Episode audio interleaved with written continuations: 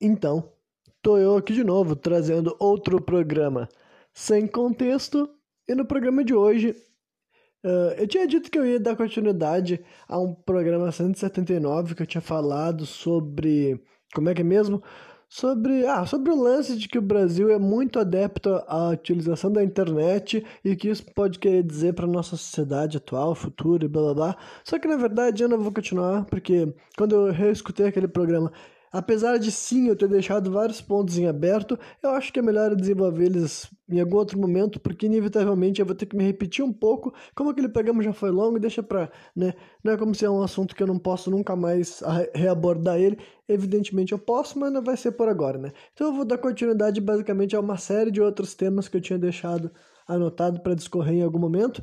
E basicamente, assim, alguns deles eu vou, acho que dá para colocar eles assim dentro de uma guarda, de um guarda-chuva que tem a ver com a xenofobia, né? O que é xenofobia? Essa palavra que quando eu era criança talvez ela não fosse tão popular, tão é, tão evidente, né? Tão mencionada, mas hoje em dia dá para dizer que está em ascensão, né?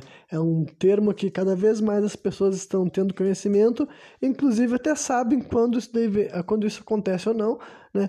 Então, basicamente, assim, de forma bem simplista, tá ligado? A xenofobia seria a espécie de preconceito, né? Contra uh, o diferente, mas assim, para ser mais claro, tá ligado? O diferente de um ponto de vista, assim, de uh, de nacionalidade, sabe? Hoje em dia a xenofobia, no nosso jeito que o nosso nossa sociedade global se organiza, tá ligado? A xenofobia é mais associada ao fato de alguém não gostar basicamente de imigrantes, entendeu? Ou de um tipo específico de imigrante, tá ligado? Não gostar de uma certa nacionalidade, seja essas pessoas tem gente que pode ser xenófoba com as pessoas que estão lá longe, entendeu? Tipo, já não gostarem da cultura dos outros mesmo eles não estando perto de si, mas também a xenofobia é um fenômeno que se mostra mais, né, na minha opinião, assim, tal. Eu acredito que ela fica mais evidente quando são aquelas pessoas, assim, expondo essa característica xenófoba, né, ou xenofóbica, não sei.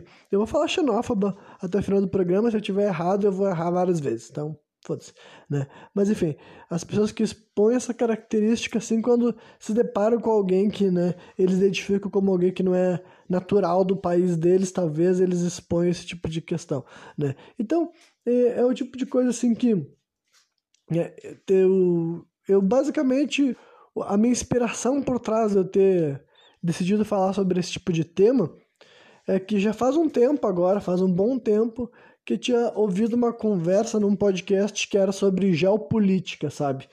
E daí tinha dois sujeitos uh, que eles trabalham com isso, né? Relacionados a essa área de geopolítica, que basicamente, cara, geopolítica tá querendo dizer assim, especificamente assim, uh, política entre nações, tá ligado? Política geográfica, especificamente falando, né? E o que é política geográfica? É política entre nações, né? Porque as decisões têm tudo a ver com isso, né? Tem a ver com são as decisões políticas são geográficas, tá ligado? Então, até uma coisa assim, acho que geopolítica tem mais a querer dizer assim, que talvez com relações internacionais, tá ligado? Né? Embora também dá para dizer que não é como se não existisse geopolítica a níveis assim, até dentro de um próprio país, né? Mas enfim, já consegui me estender desnecessariamente sobre um tópico, né? Que novidade. Então, e nessa conversa eu percebi que um dos sujeitos, cara, ele tinha posicionamentos que para mim uh, beiravam a xenofobia, sabe, as declarações, as afirmações, né, e especificamente também assim a sinofobia, né? O que, que é sinofobia? Até onde eu sei é assim que as pessoas falam quando se refere a xenofobia contra chineses especificamente, né? Porque também é uma espécie de de xenofobia que esteve e talvez ainda está em ascensão nos últimos tempos, né?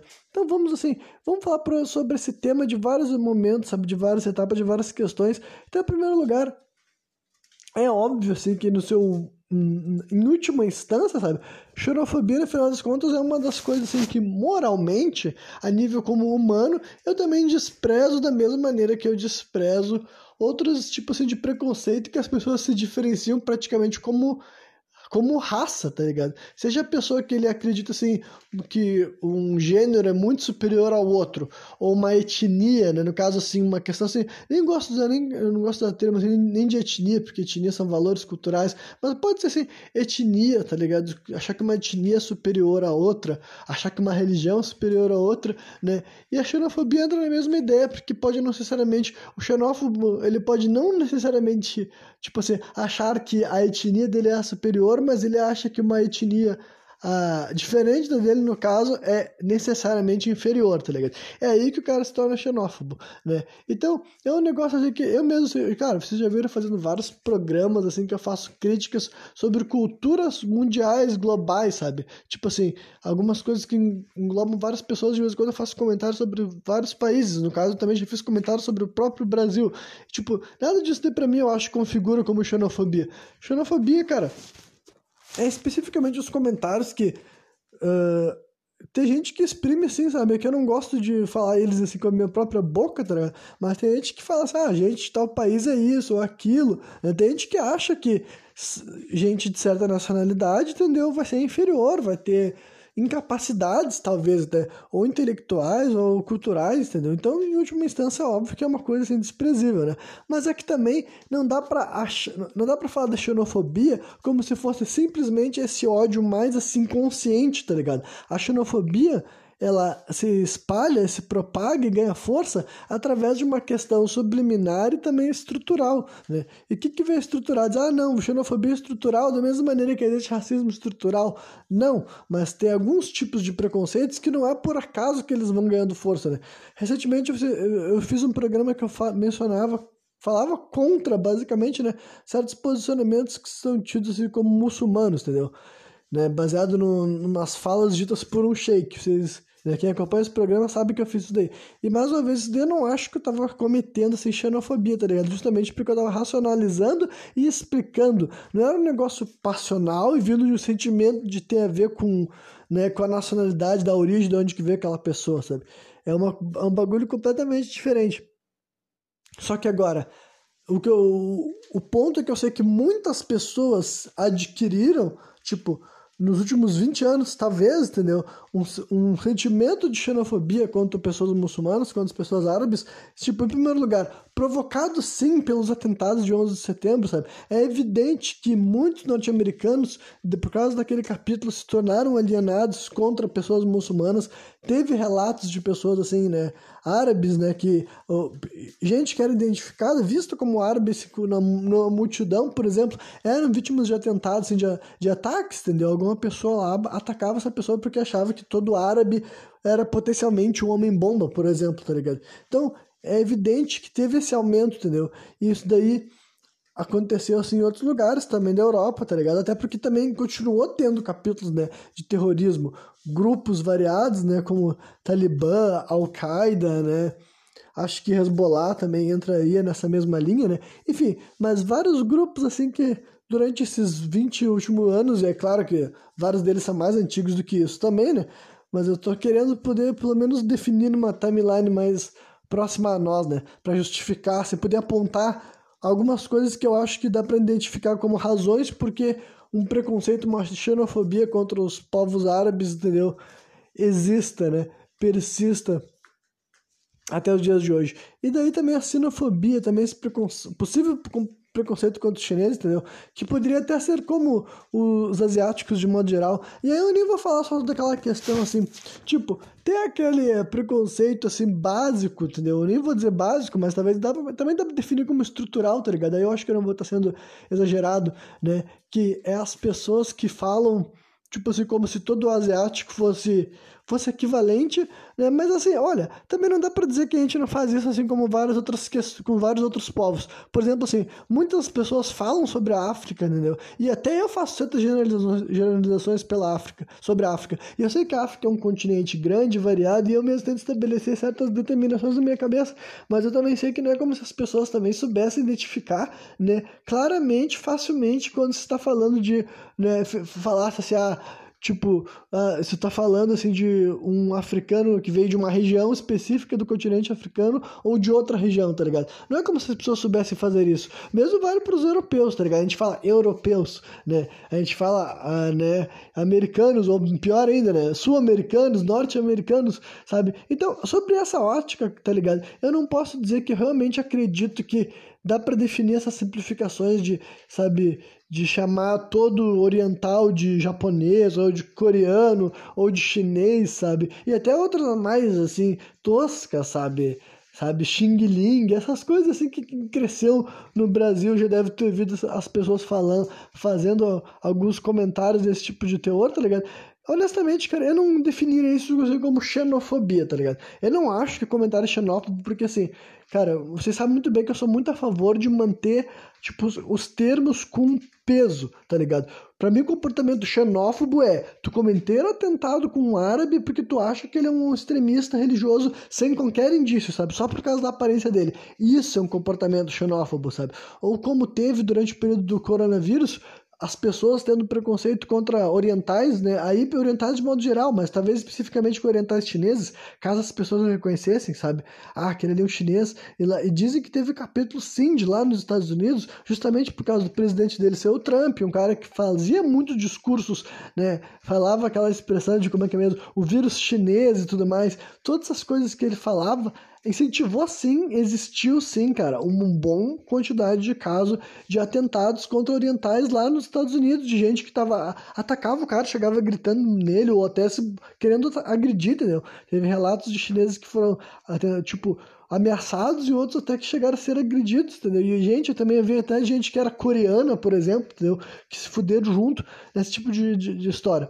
Então, isso daí é a xenofobia, porque olha o delírio do cara. O cara tá tão convencido de que um, um, problema do mundo é determinada nação que ele decide descontar um indivíduo, cara. Isso que é xenofobia, entendeu? O cara tá tão convencido que tal nacionalidade é tóxica pro mundo, é um problema pro mundo, sabe? Ele acha que pessoas de determinado país, de determinada nação, fazem mal pro planeta, que daí ele decide atacar um indivíduo, cara. Um indivíduo que ele nem sabe se aquele indivíduo que tá ali na frente dele compartilha compactua com os valores daquela nação que ele mesmo criou, assim, uma ideia do que é aquilo lá, tá ligado? Pode ter muito. Talvez aquele muçulmano que tá ali na, frente do, dele naquele país sequer compactue com os valores que ele despreza. Talvez aquela pessoa ali que ele tá vendo com traços de oriental, sabe? Que sabe ele já tenha nascido nos Estados Unidos e ele tenha todos os valores norte-americanos, ao contrário do que ele tá vendo pela, pela aparência, tá ligado? E mesmo que ele tenha os valores do, do, os valores que esse cara despreza, é evidente que esse cara não tem o direito, né? Esse homem, essa mulher não tem o direito de tentar xingar uma pessoa, ou pior ainda, botar as mãos numa pessoa, tá ligado? Então, isso daí é a xenofobia de fato. É o cara que tá atacando, né? Seja com palavras ou com atitudes físicas mesmo, né, uma pessoa por causa da questão da nacionalidade dela, entendeu? Do país de origem, ou até uma mulher dizendo do país que essa pessoa assume que ela tem, entendeu? Então é por isso que eu não acho que simplesmente fazer essas piadas assim, sabe? Ou esses erros toscos, assim, de não reconhecer a variedade dos povos né, ditos como asiáticos, orientais, tá ligado? Eu não acho que isso daí é uma coisa assim xenófoba, sabe? Pode ser uma piadinha tosca, uma piadinha escrota, sabe? Um desconhecimento, mas né, xenofobia, tá ligado? Como eu quero que esse termo seja levado a sério e não se torne uma coisa assim tosca, tá ligado? Eu não vou dizer que não, não, qualquer coisinha, entendeu? Qualquer comentarinho babaca a gente já vai. Não, não, isso daí, ó, não, pelo amor de Deus, daí não fala esse tipo de coisa, né? Enfim, né? Então, esse era um primeiro ponto que eu queria estabelecer, tá ligado? Então, né, falar um pouco sobre essa lance da xenofobia no Brasil, tá ligado? Aqui no nosso país a gente não vê tantos casos assim, né? E eu já pensei a respeito disso, tipo assim, esse é uma das coisas que eu posso dizer que uh, eu acho que é só porque a gente não tem oportunidade, sabe? E eu digo isso com muito, assim, com muito... Uh, sabe? Eu não digo com orgulho, tá ligado? E eu, com uma certa decepção, mas, né, eu, eu aposto que seria, tipo assim, eu não vou pegar e recriminar. Tipo, eu recrimino, né? Porque eu recriminaria aqui no Brasil também, tipo, tipo, eu recrimino esse tipo de atentado que rola lá nos Estados Unidos, né? Porque, né, os Estados Unidos sendo um país que recebe tanto imigrante, essas são as razões de porque pode acontecer esses capítulos lá com ainda maior frequência, tá ligado? E também fica evidente que esse tipo de atentado não acontece com qualquer imigrante. É evidente que os tipos de imigrante que têm maior chance de sofrer uma espécie de preconceito, né? E eu usei o exemplo dos contra os muçulmanos e contra os os os chineses, né? Como ponto de partida, né? É que de modo geral também os imagino que o preconceito contra os imigrantes negros deve, deve ser, tipo assim, o racismo, não muito diferente como já é o racismo com os norte-americanos, tipo, os afro-americanos mesmo, tá ligado? Então eu não acho que a xenofobia que uma pessoa assim de, sabe, que realmente é um imigrante que veio do Congo, sabe, do Camarões, do Senegal, por exemplo, lá para os Estados Unidos, eu não sei se o preconceito que ele vai sofrer vai ser muito diferente do que do que o afro-americano já poderia sofrer lá, né? E também é óbvio que também tem assim os latinos, né? Mexicanos, hispânicos de modo geral, os brasileiros também, né, sofrem uma espécie de xenofobia também, entendeu? Que é diferente por, sobre outra lógica, tá ligado? Né, sobre outra métrica, sobre outros aspectos, mas também é atingido. Né? E lá nos Estados Unidos é muito evidente, muito documentado, e qualquer pessoa em condição de imigração que passar um tempo lá vai contar histórias sobre capítulos, né, momentos marcantes né, de coisas que aconteceram desse tipo de questão. Então, aqui no Brasil a gente não pode dizer que de todos os preconceitos que a gente tem muita noção que acontece aqui, a xenofobia é uma delas. Mas eu acredito que tem uma certa questão. Tipo, assim, em primeiro lugar também eu vou, né, já vou, uh, para deixar bem claro, nem, nem vou dizer que isso aqui é uma espécie assim de meia-culpa, de justificativa, que basicamente o que eu vou querer dizer é que eu não acho errado também aquela certa zoeira que rola com gringo, tá ligado? Porque eu também, assim, eu sendo brasileiro, né, portanto latino-americano, eu tenho noção que na realidade a expressão gringo não é bem vista por gringos, né? E honestamente, cara, para mim gringo entra na mesma questão que eu falei agora há pouco, tá ligado? Olha só, um gringo chorar porque tá sendo chamado de gringo, para mim é, é a babaquice, tá ligado? E também eu posso entender que gringo não é o chamado mais assim, ai, não é o tratamento mais nobre, mais digno também, mas também não, gringo é xenofobia, sabe?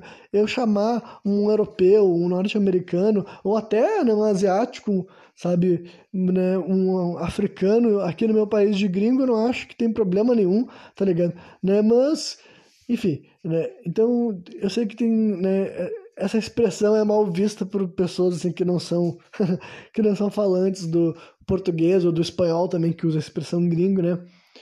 Então, né, mas o ponto é que esse é um certo preconceito que o brasileiro pode ter, assim, entre aspas, né? Mas eu disse que nem considero preconceito, sabe? Eu não acho que essa generalização, falta de conhecimento a respeito da variedade, né? Só que, assim, a gente não tem uma questão assim, de dizer assim, ah, o, o, as pessoas, assim, os imigrantes no Brasil sofrem atentados do mesmo nível que a gente vê lá no, nos países norte-americanos, né? A gente não vê muitos casos, assim, de pessoas árabes serem sofrerem atentados aqui no Brasil, justamente porque aqui no Brasil também não tiveram capítulos de terrorismo, tá ligado? Essa é outra questão, tipo assim, terrorismo assim de origem de um grupo árabe, por exemplo, tá ligado? Essa é outra questão que eu não, eu não sou, eu não vou fazer essa comparação injusta, tá ligado? Quem sabe se aqui no Brasil, cara, tivesse tido qualquer atentado terrorista que tivesse sido atribuído a um grupo extremista religioso árabe, ia começar a aparecer aqui também, tá ligado? As pessoas árabes aqui no Brasil também começariam a ser taxadas assim, de extremistas antes de ter feito qualquer outra coisa, tá ligado? A mesma coisa que eu falei contra os asiáticos, eu também acho sim que o, povo, o povo asiático, de modo geral, sabe, chinês ou não, entendeu? Sofre uma certa, uma certa espécie de estigma, estigmatização, preconceito e tudo mais. Eu não acho que assim que não existe esse tipo de coisa aqui no Brasil também, entendeu? Mas ao mesmo tempo também que eu não acho que é grande o suficiente, forte o suficiente e trágico o suficiente a ponto de ser necessário de fazer uma retratação específica sobre esse tipo assim de situação, tá ligado? Aí pode ser desconhecimento meu, né? Pode ser desinformação minha, tá ligado? Mas é como eu percebo nesse presente momento, né? Mas né, é a mesma coisa que, como eu falei, sabe? Num, é, seria muita ingenuidade, além de ingenuidade, eu acho que seria até um pouco assim, racista, tá ligado? Esperar que um povo brasileiro, que quando se fala de povo brasileiro, em sua maioria, é tipo assim, as, o fenotipo, cara, o fenotipo, né? a cor de pele que, que maior compôs a formação da identidade do Brasil, né? É lusitana, né? Luz brasileira, no caso, entendeu? Se português, espanhol e africano e os povos indígenas do Brasil, tá ligado? Tupi-Guarani, né? Em todas as suas infinitas tribos diferentes e tudo mais, né? Então, isso daí é o que confere, assim, a nossa... Desde o Brasil, que primeiro foi, né, colônia, né, um reino, de, um reino do Brasil que pertencia a Portugal, digamos assim, né? Depois se tornou um império independente, né? uma coroa independente, depois se tornou uma república e tudo mais, sabe? a identidade do que seria o brasileiro eh, nisso daí já tem esse caráter miscigenado, né? E dentro dessa própria miscigenação ainda tem desigualdade, ainda tem desequilíbrio, ainda tem racismo, ainda tem uma discussão, um debate muito acalorado sendo feito. Então, para mim, seria muita ingenuidade, e como eu falei, mais do que ingenuidade, seria até um pouco racista achar que o povo brasileiro estaria preparado para respeitar a diversidade. Uh, uh, uh, asiática, tá ligado? E compreender, ai, ah, não, não, não vamos generalizar os coreanos com os japoneses, com os chineses, tá ligado? Sendo que a, a, gente ainda nem conseguiu se compreender, não conseguimos nem enxergar a variedade, entendeu? Dessas composições que fazem a nossa própria terra, sabe? Originalmente, tá ligado? Então, é o tipo de coisa assim que uh, eu. Basicamente, eu não, vou, eu vou dizer, não, não sei nem qual era o ponto de tudo isso que eu tô falando, mas né Bom, eu tô reconhecendo aqui que eu entrei no padrão, assim, programa sem contexto, tá ligado? Agora eu só vou discorrer livremente sobre essa questão, né? Só para ir trazendo vários pontos diferentes, porque eu acho que eu nunca tinha mencionado sobre como que eu acho isso, né? Mas o que eu tava, eu sei que eu tava falando que o Brasil, nesse presente momento, ele parece menos xenófobo que outros países do mundo, mas é porque eu acho que, em primeiro lugar, o Brasil também não recebe tanta imigração assim, tá ligado? Nem todo, tipo indiscutivelmente a quantidade de pessoas que migram para os Estados Unidos. Eu estou dando eles como exemplo, como comparativo, porque, cara, o, os Estados Unidos fez questão de se tornar um, um país que recebeu imigrante, né? Eles venderam a história do sonho americano, eles importaram a cultura deles para o mundo inteiro, e vocês podem ter certeza, cara, que graças aos filmes dos Estados Unidos terem sido levados para o mundo inteiro, um monte de gente ficou apaixonado com a ideia de viajar para a América, né? Que eles chamavam daí. Foi assim que eles conseguiram sequestrar o nome América, tá ligado? Foi assim que os Estados Unidos conseguiram associar o nome deles com a América, e é por isso que vocês já me viram aqui falando, falando isso, já falei especificamente mais de uma vez, mas senão eu vou reiterar agora, tá ligado? Que eu não, eu não sou a favor do termo estadunidense, tá ligado? Eu não luto por receber o título assim americano, porque, primeiro lugar, cara, eu já me identifico como brasileiro e mesmo eu nunca vou me falar assim, eu sou um americano, tá ligado? Nunca vai ser assim que eu vou querer me referir a mim mesmo. Então, sabe, se algum dia eu sentir necessidade de afirmar minha nacionalidade, sempre vai, vai eu vou me chamar de, de brasileiro ou quem sabe até de latino-americano, entendeu? Eu gosto dessa expressão, não faço questão de falar americano, por assim dizer, né? Então, em segundo lugar, mais do que isso, tá ligado? Essa construção, cara, foi feita de, há décadas, né? E no presente momento, em qualquer lugar do mundo que tu falar a palavra americano, as pessoas vão pensar em alguém que nasceu nos Estados Unidos. Então, tipo assim, eu não faço questão de ficar brigando essa luta, tá ligado? Eu não vou sair por aqui viajando no mundo inteiro, em todos os lugares que eu chegar, as pessoas vão perguntar de onde que eu vim, eu vou falar, eu sou um americano, e o cara vai falar, ah, que legal, você nasceu nos Estados Unidos, eu vou dizer, não, não, não, eu nasci no Brasil, porra, o Brasil também é América sabe? Tipo assim, ah, vai se fuder, tá ligado? É um bagulho assim, muito assim. Eu entendo da onde que as pessoas falam assim, ah, o americano não quer dizer só que é nascer nos Estados Unidos. Eu entendo isso. Cara, mas eles importaram essa ideia, tá ligado? E graças a essa décadas, tá ligado? Há décadas deles levando os filmes dele pro resto do mundo inteiro, sabe? O resto do mundo, tipo, as pessoas não estavam nem pensando nessa história. Eles só estavam vendo o filme e lá no filme eles falavam America, America, America. E os caras ficavam assim, nossa, eu quero ir pra América. E quando eles estavam falando isso, eles estavam imaginando um lugar bem específico. Eles estavam pensando nos Estados Unidos da América, tá ligado? Então, assim, foi essa grande construção que os Estados Unidos fez, que fez ele se tornar esse polo de imigração, fez ele também não gostar mais, né? Fez ele começar a, né, a querer construir o, o muro que o Trump prometeu e tudo mais que tentar ser mais persecutório, né, com os persecutório, é, enfim, persecutório eu acho, né, com, com os caras que estavam fazendo imigração e tudo mais.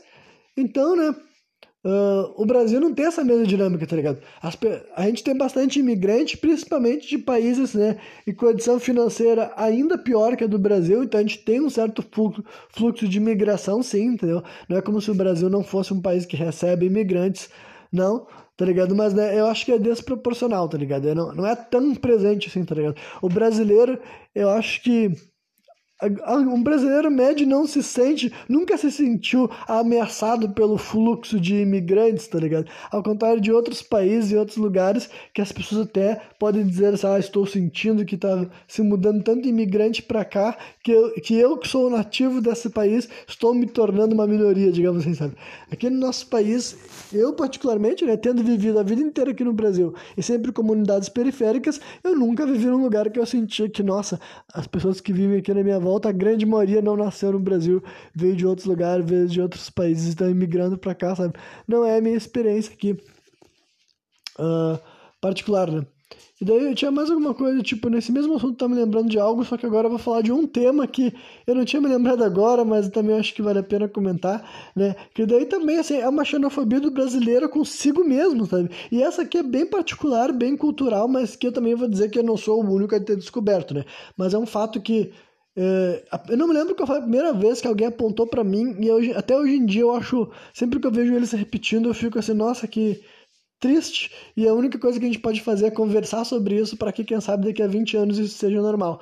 Né? Mas assim, eu, eu, eu, eu vou direto ao ponto que o fenômeno que eu estou me referindo aqui é do que? Da, dos descendentes de indígenas, e parece que acontece muito mais com mulheres, né? Das descendentes de indígenas que são taxadas como descendentes de asiáticas, né? Ou melhor ainda, assim, de japas, sendo que na verdade a ascendência delas, né, é uh, tupi, tupi-guarani ou de alguma outra nação indígena e tudo mais, né? Que várias vezes a pessoa não sabe a própria ascendência, né? O que eu quero dizer com isso, se tu não entendeu, já que eu botei muitas palavras, né? Ficou muito complicado, né? Tenta se lembrar de quando tu era criança e estava crescendo e tinha alguém assim no teu colégio, né? Que era taxado de japa. Aí tu te lembra dessa menina e eu vou te fazer a pergunta: tu realmente acha que a ascendência dela era japa? Porque é evidente que a maioria das pessoas que recebiam esses títulos de japa, na verdade, né? Os olhos puxados dela e tudo mais, na verdade era uma ascendência indígena, tá ligado? É muito tipo assim, não que não existiu nenhum sabe? Nenhum descendente de japonês, tá ligado? Mas daí tu vai saber claramente, entendeu? Se tu vê, se, se tu vê, se tu é uma pessoa com ascendência japonesa, tu vai olhar pros teus pais, pra tua mãe, pro teu pai, tu vai ver claramente que são, entendeu? Mas assim, o ponto é que eu vi muito, esse fenômeno aconteceu muito, tá ligado? E, até, e é um bagulho assim a ponto de eu já ver até representado em memes que um monte de gente reconheceu, tá ligado? Que a gente viveu muito isso, tá ligado? Que eu posso definir como uma espécie de xenofobia, sabe? Justamente assim, não porque é um ódio enraizado, mas assim, cara, é um desconhecimento tão grande, sabe? É uma falta, assim, pra, é, é pra gente entender como foi deixado, assim, um vácuo de, assim, de, de cultura mesmo, tá ligado? Como o povo brasileiro foi... Uh, foi negado a eles compreender a origem, sabe, a gênese dessa terra, porque chegou ao ponto de pessoas, sabe, nem sequer entenderem que quando eles estão olhando para um rosto com olhos puxados, na verdade, não necessariamente eles estão vendo um oriental e mais do que isso, além de não necessariamente, muito provavelmente é sim o indígena, tá ligado? Que tá muito presente no DNA do brasileiro médio, digamos assim, sabe? Então é um negócio assim que aconteceu recorrentemente, sabe? E é um negócio que eu vejo acontecer até hoje em dia. Até hoje em dia eu vejo certos perfis assim na internet e daí eu vejo que a pessoa tem um certo apelido assim de japa, e daí tu olha pra cara da menina e tu fica assim, olha, uh, pelo, olhando pelo nome, olhando pelo sobrenome, tá ligado? Não parece que essa menina tem ascendência oriental, tá ligado? Parece que, né, deve ser essa velha história daí que eu acabei de exemplificar, né? Aí agora, vou aproveitar para fazer uma pausa e vou ver o que, que eu tinha falado antes disso, porque tinha um tema que eu tinha ficado latente na minha cabeça, mas eu me senti imp compelido, acho que é melhor, né? Me senti compelido a dissertar sobre essa história das, das japas, as índias japas do Brasil. Ah, o que eu tinha para comentar era alguns assuntos referentes a esse lance de imigração, já que eu mencionei esse assunto, né? Agora aqui quando eu estava falando sobre enfim, o, o, a pauta que eu acabei de mencionar antes, eu, eu toquei nesse tema, e daí isso me, primeiro me fez lembrar sobre uma situação referente ao Catar, que foi um país que eu mencionei recentemente, né, no programa aquele que eu falei sobre, sobre o islamismo e tudo mais, eu também mencionei brevemente sobre o Catar e tudo mais, a Arábia Saudita, e teve uma coisa a respeito do Catar que eu não, não sabia quando eu gravei aquele programa, que assim que eu soube eu fiquei assim também bem espantado, tá ligado? Que também justificaria a lógica de que a lógica de que talvez quando o, aquele sheik falou que os os, os muçulmanos doam dinheiro para a pessoa mais tipo a pessoa mais po pobre próxima a ele, talvez isso seja verdade, talvez eles façam isso apenas uh, para pessoas bem próximas mesmo, sabe? Porque eu descobri que basicamente não existem pessoas nativas do Catar que sejam pobres, tá ligado? Literalmente não existe. Uh, é um país que já se acostumou faz bastante tempo a receber bastante imigração de outros uh, países muçulmanos, sabe? Pessoas do Paquistão, pessoas do Egito, né, que é um país muçulmano e tudo mais, e outros países da região ali e tal, né, que eu não vou ficar listando todos até porque eu vou errar, mas eu sei que dois países que eu... há indianos também, sabe? Bastante indianos imigram para esses países e essas pessoas só podem imigrar para o Catar já com a função de um emprego, tá ligado? Eles só podem imigrar já praticamente com um emprego já encaminhado e só podem se manter lá dentro enquanto estiverem empregados, sabe? Não tem como tu ficar no Catar desempregado.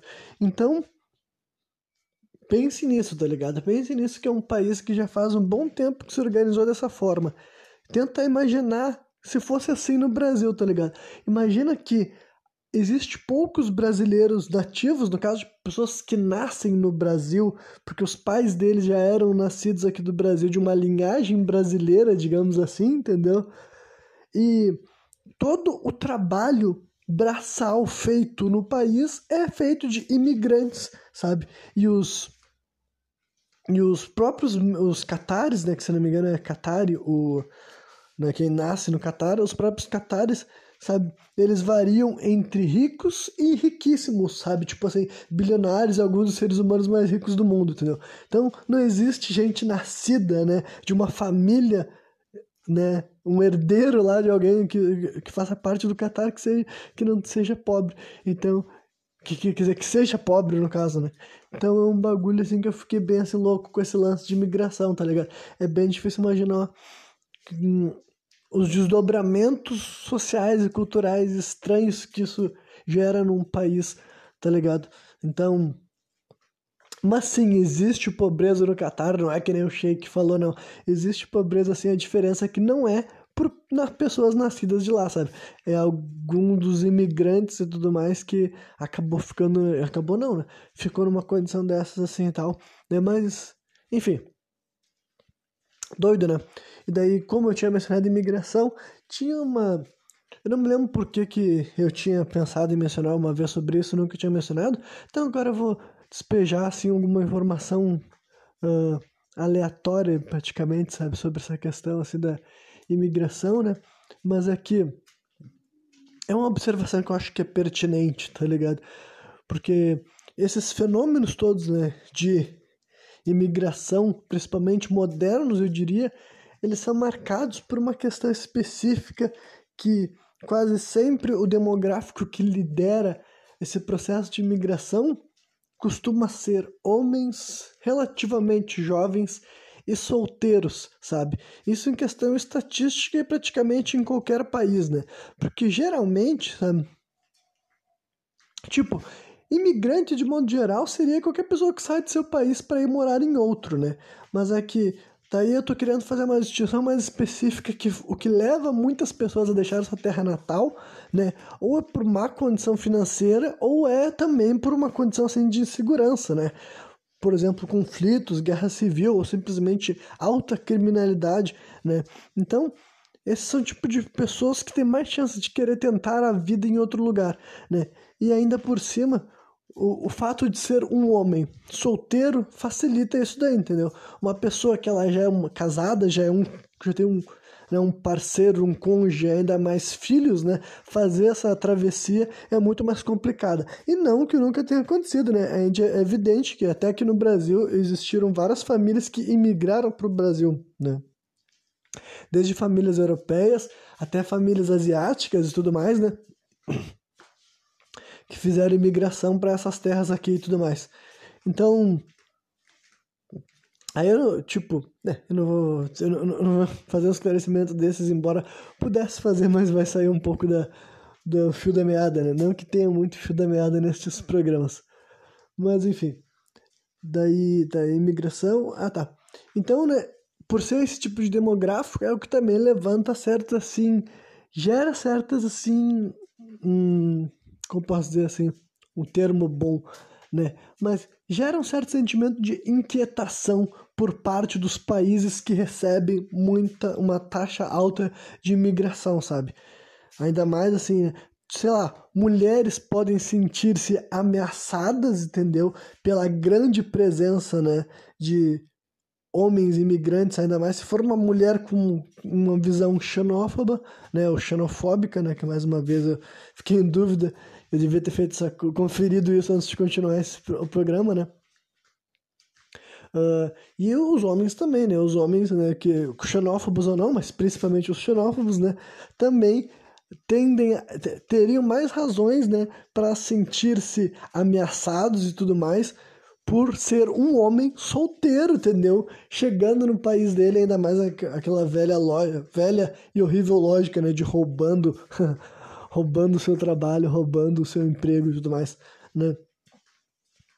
Então, né, sobre essa pauta sobre esse tema de imigração tinha um, eram essas coisas assim, né, que eu acho que eu tinha para que eu tinha para comentar. Mas daí, né, progredindo que eu tinha mencionado que algumas das outras coisas que eu tinha para mencionar teria a ver com teriam sido tiradas basicamente daquela conversação que eu tinha visto com esse tema geopolítico, né, sendo feito por dois brasileiros, embora um deles não seja brasileiro de nascimento, mas o sujeito viveu a vida dele quase que inteira no Brasil, né?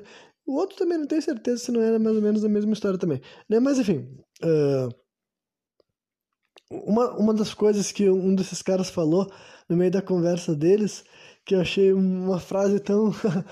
que, que tão escrota que as pessoas tentem usar esse tipo de coisa como argumentação séria numa conversa, tá ligado? Mas ele disse que. Basicamente, o, a frase é a seguinte: que democracias não atacam democracias, né? Basicamente isso, dizendo que nunca na história do, do, do Brasil, nunca na história do mundo, entendeu? Uma democracia atacou a outra, né? Que todos os países, tipo, sempre que tinha uma guerra acontecendo, é porque um dos países não era uma democracia. E daí, tipo assim, é o tipo de coisa que eu não vou me prestar a realmente fazer uma investigação e depois chegar com o veredito para ver se isso daí é verdade ou não. Mas assim, só por ser uma frase assim de efeito, sabe? Já foi o tipo de bagulho que eu pensei assim, caralho, que uh, tentativa assim de simplificação de uma, de uma coisa que com certeza uh, não dá para definir de uma forma tão, sabe, barata, assim, sabe? É um bagulho assim, barato. Porque, olha, a quantidade de ataque que já rolou né, na história desse Tipo assim, isso para não falar, cara. Isso para não falar, porque daí nós vamos comer. Tipo assim, a gente teria que começar, a gente teria que ser bem assim, pragmático em quando que. A partir de qual momento que isso entra em vigor, tá ligado? A partir de qual momento que isso vai ser em vigor. Porque assim, democracia, historicamente falando, já existiu há muito tempo atrás, né? E é muito difícil saber quais países, né? Quais nações, quais grupos, né?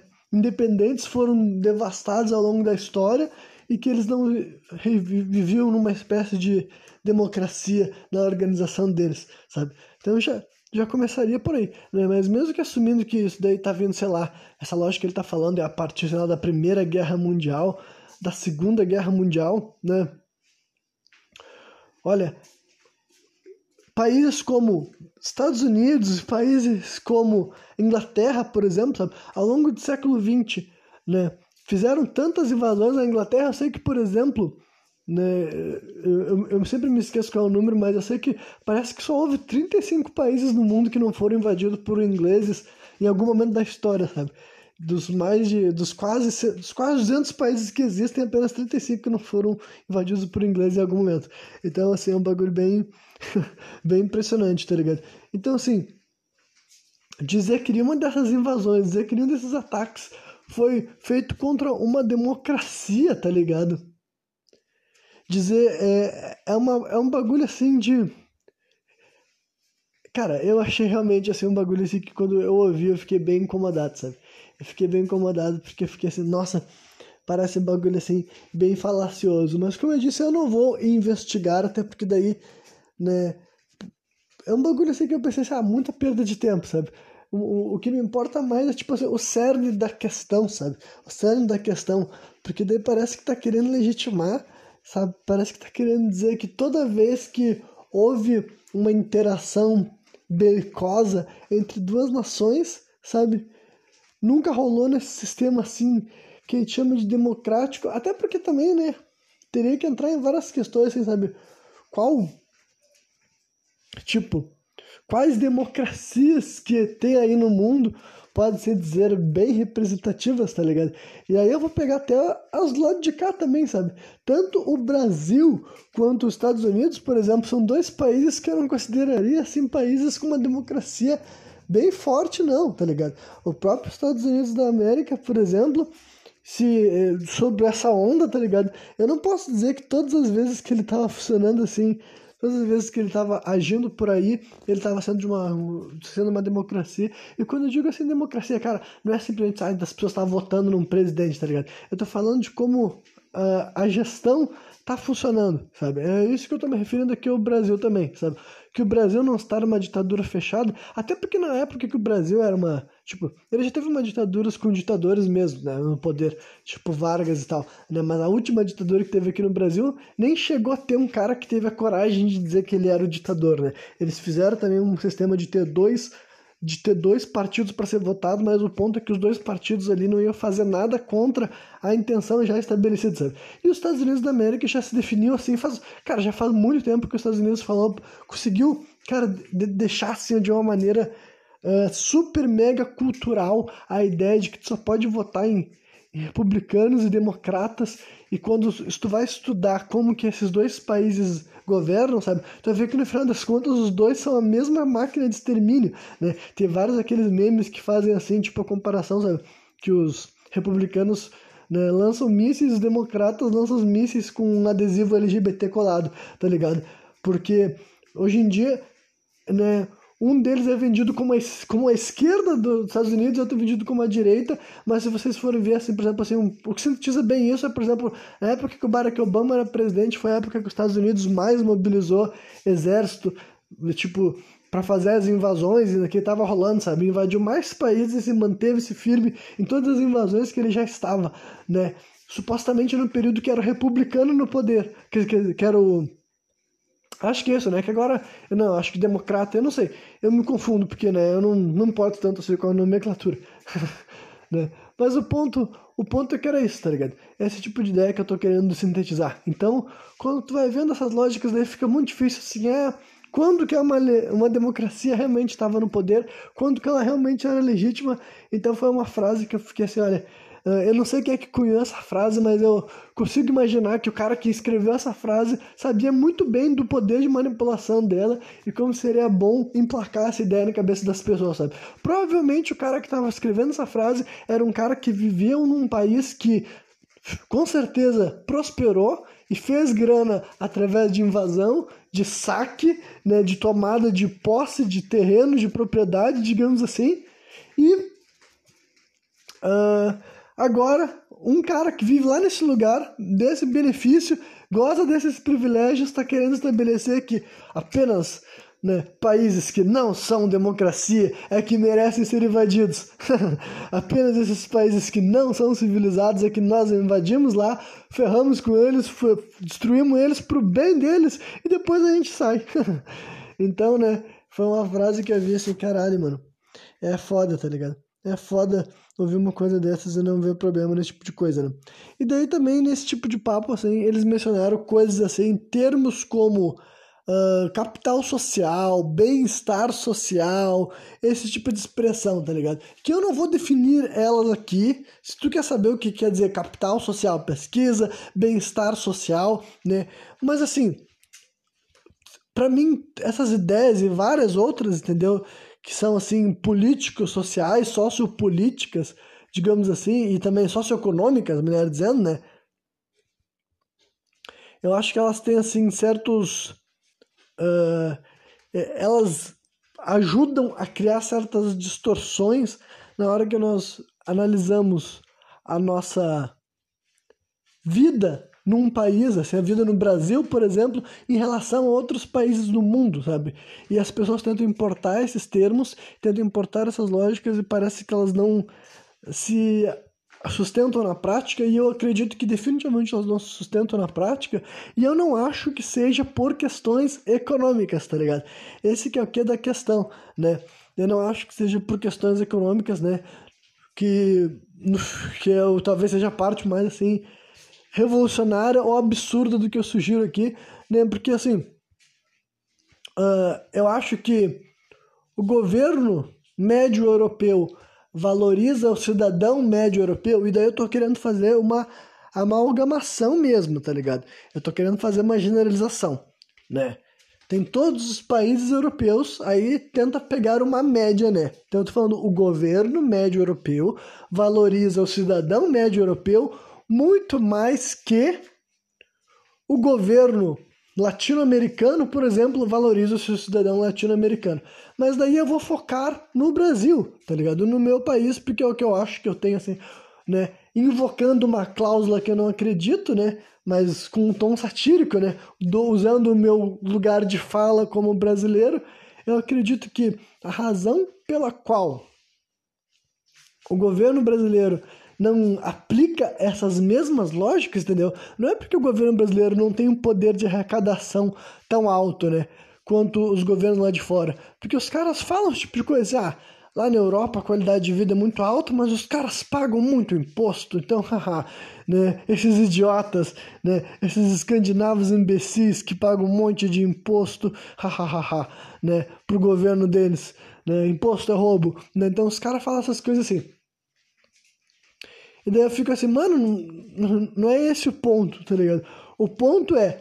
E tem toda aquela questão assim, de diferença de quantidade de população, mas é que a, a diferença de quantidade, o que importa é o seguinte: tem muito mais chance do governante médio desses países sentir que o cara da base da sociedade daquele país tem alguma espécie de laço, de vínculo, de parentesco com ele e de certa forma provavelmente tem, tá ligado? Aí tem que conferir taxas de imigração, taxas de miscigenação e esse tipo de coisa para defender né, com mais assim uh, precisão o que eu tô sugerindo aqui, tá ligado? Enquanto em, por outro lado, aqui no Brasil, tá ligado? Rola um processo bem diferente. Existe uma população muito grande, uma grande mistura de população, de valores culturais, de valores étnicos, né?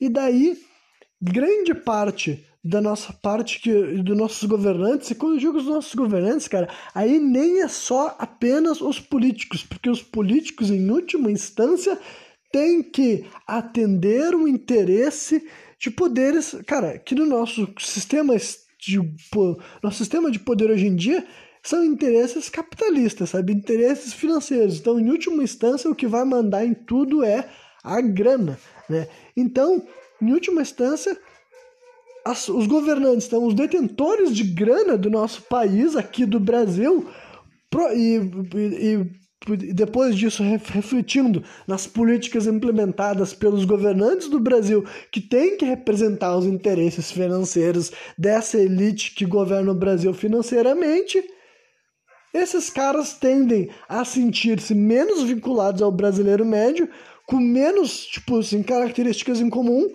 E mais do que isso, né? Na minha opinião, vocês já ouviram falando sobre esse tipo de coisa. Na minha opinião, essa gente, mais do que isso, eles desprezam o brasileiro médio. Eles detestam. Eles não se sentem sequer. Tipo, é por isso que eles não têm empatia. É por isso que eles não têm simpatia, tá ligado? E é por isso que não existe bem-estar social. Porque os nossos governantes não nos enxergam como equivalentes, entendeu? Essa é a grande diferença, tá ligado? Essa é o que da questão e é por isso que a vida média de um brasileiro comparada à vida média de um europeu, né? E aí tem um monte de gente assim falando, ah, mas tem país, blá blá blá. Sim, cara, eu fiz uma generalização, tá ligado? Generalização. Se tu acha que não funciona assim, se tu acha que na maioria, sabe, na maioria dos países da Europa, se tu comparar a vida do brasileiro com a vida de todos os países da Europa, se a maioria daria que a vida do brasileiro é superior, a qualidade de vida do brasileiro é superior, e o governo brasileiro uh, faz uma, uma governança que permite que o brasileiro médio tenha acesso a recursos com maior qualidade, com uma entrega de benefícios maior, uma entrega de serviços maior, e até com uma liberdade econômica e social maior do que na maioria dos países da Europa, aí tu tem uma visão diferente da minha, tá ligado? Tu tem uma visão diferente, mas então eu fiz uma generalização sim, né? E se fosse mais específico, seria indiscutível, sabe? Se fosse pensar a Dinamarca, será que o governo dinamarquês enxerga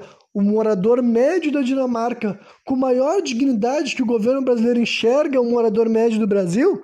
E a minha resposta, evidentemente, é que sim, sabe? É óbvio que sim.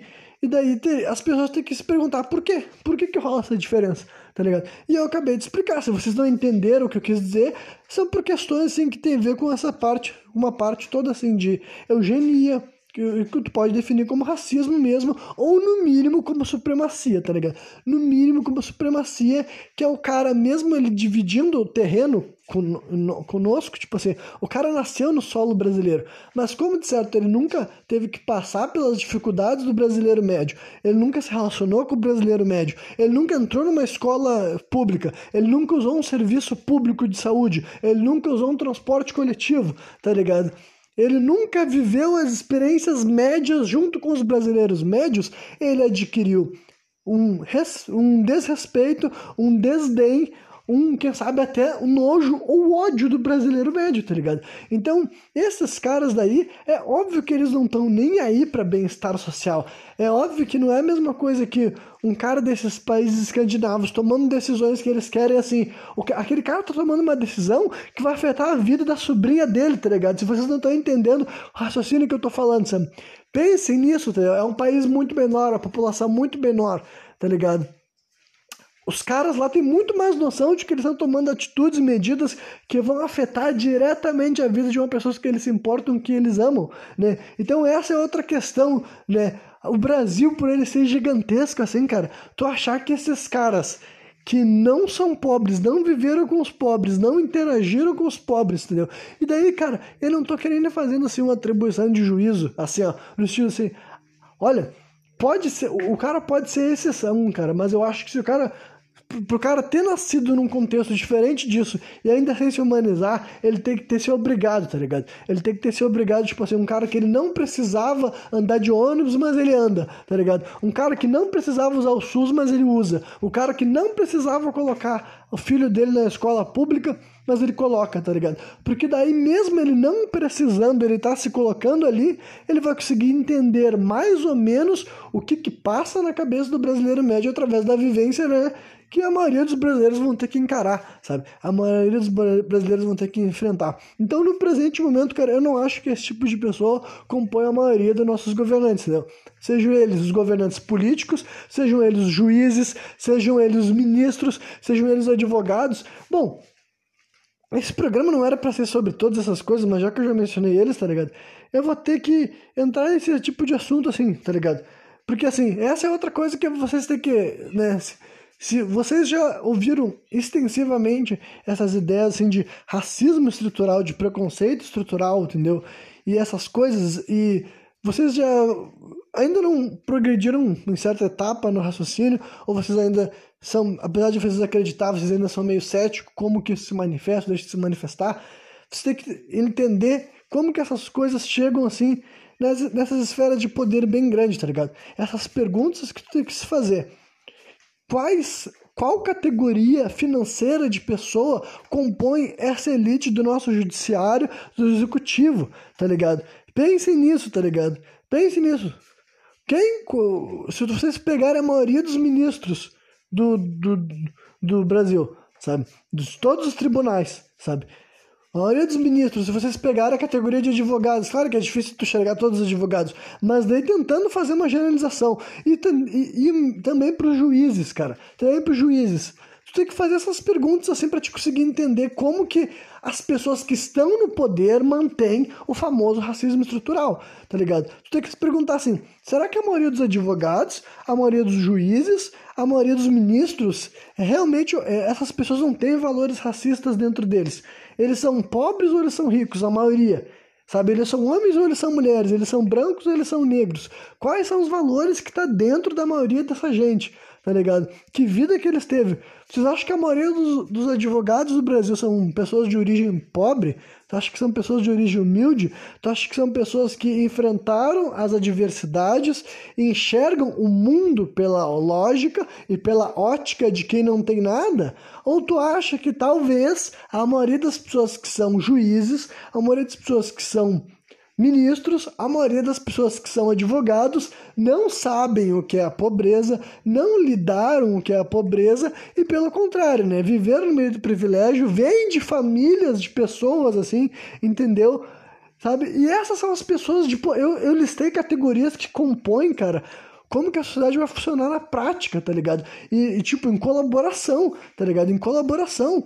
Porque tem os ministros que, em, em ordem hierárquica, poderiam os que estão em cima, poderiam ser os que estão em cima, mas olha só, do jeito que um juiz, a cada caso, cara, a cada caso individual que ele, tipo, decide analisar, e mais do que isso também, o quanto que um advogado, até quando ele está defendendo algo que ele pode até saber que não é correto, ou que nem ele acha correto, mas o quanto que ele demonstra empenho para ganhar uma causa que ele sabe que não deveria nem ter ganho em primeiro lugar, mas é ainda, tipo, é assim que o sistema de justiça do mundo foi feito, sabe? Justiça, tá ligado?